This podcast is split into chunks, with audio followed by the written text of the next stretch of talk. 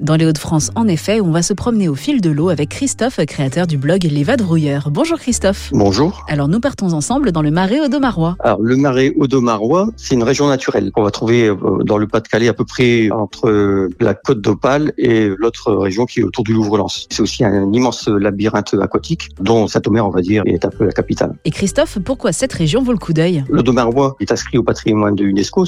C'est un endroit qui est réputé pour sa richesse écologique. Dans l'Audomarois, on va retrouver le, le, marais qui est le seul marais de France à être encore cultivé en maraîchage. On va retrouver là des milliers de parcelles de terre et, d'eau.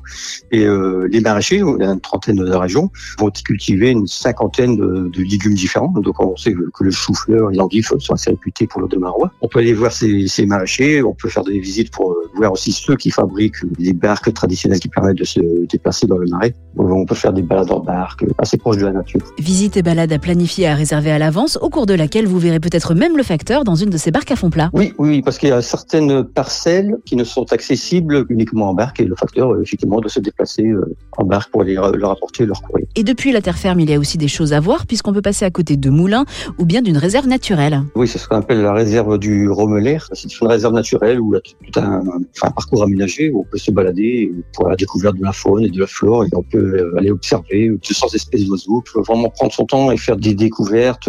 Il y a beaucoup de choses traditionnelles et on peut aussi euh, découvrir un peu la vie d'antan avec les faiseurs de bateaux qui vont montrer comment ça se passait, comment ils fabriquaient leurs bateaux. On peut faire une balade touristique dans un vieux train à vapeur. On peut faire des balades avec des anciens véhicules. C'est vraiment une région à découvrir, à la fois au fil de l'eau, mais aussi sur terre, en prenant son temps. Christophe, on retrouve ce bon dans le passé sur votre blog. Oui, le blog lesvadrouilleurs.net. Et la semaine prochaine, nous partirons en vadrouille dans une autre région.